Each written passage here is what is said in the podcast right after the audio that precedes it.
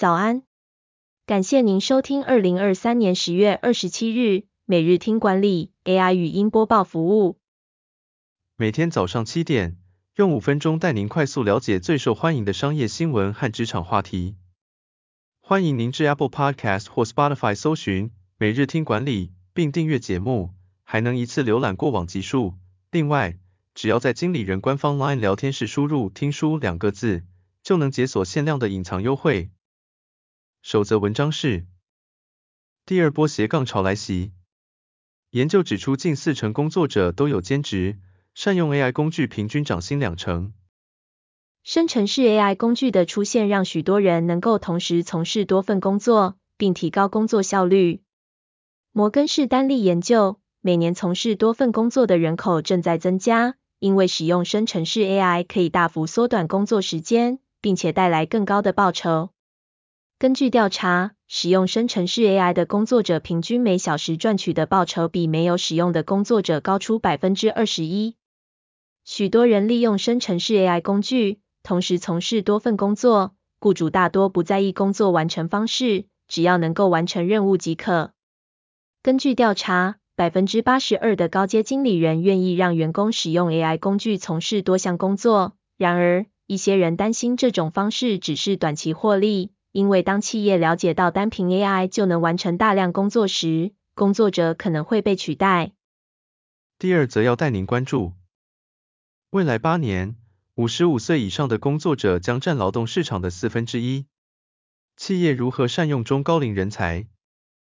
根据贝恩管顾调查，到了二零三一年，五十五岁以上的工作者将占全体劳动力市场的百分之二十五以上。这将对七大工业国组织的劳动力市场产生显著影响。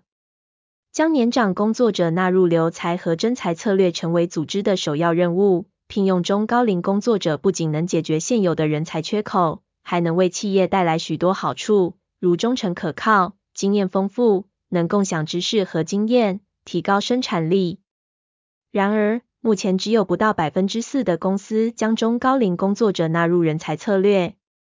企业应该放下对年纪的成见，让中高龄工作者成为组织的支柱，并提供他们发挥长才的机会。第三则新闻是：咖啡打卡成职场浪潮，为什么愈来愈多人进公司，只为了给老板看一眼？疫情使远端办公成为趋势，但现在许多科技公司要求员工回办公室。不满回办公室政策的员工催生出咖啡打卡的趋势。他们到公司报到，喝杯咖啡，然后回家远端办公。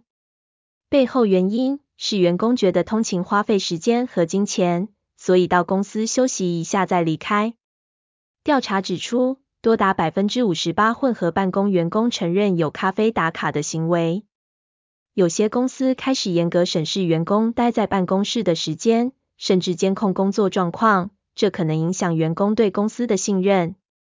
尽管公司更严密的监控可以防止咖啡打卡的发生，但也可能引起员工的反弹。最后带您关注，既期待又怕受伤害，领导者对 AI 态度呈现分歧。IBM 提供三种实际应用解方。根据 IBM 调查，百分之六十九的 CEO 肯定 AI 技术，认为它将为企业带来广泛的效益。百分之七十七的 CEO 在董事会。投资人和员工的压力下，加快了导入生成式 AI 的速度。然而，资讯安全和生成式 AI 的偏见和准确性仍然是 CEO 担心的问题。IBM 建议企业采取三个行动：在人资部门进行小规模测试，高层成为先行者，并将生成式 AI 技能纳入晋升评估。目前，CEO 对于生成式 AI 对就业的影响意见不一。有些认为会招聘更多人才，有些则认为会缩减员工团队。感谢您收听，我们将持续改善 AI 的语音播报服务，也推荐您订阅经理人电子报，我们会将每日 AI 播报的文章寄送到您的信箱。再次感谢您，祝您有个美好的一天。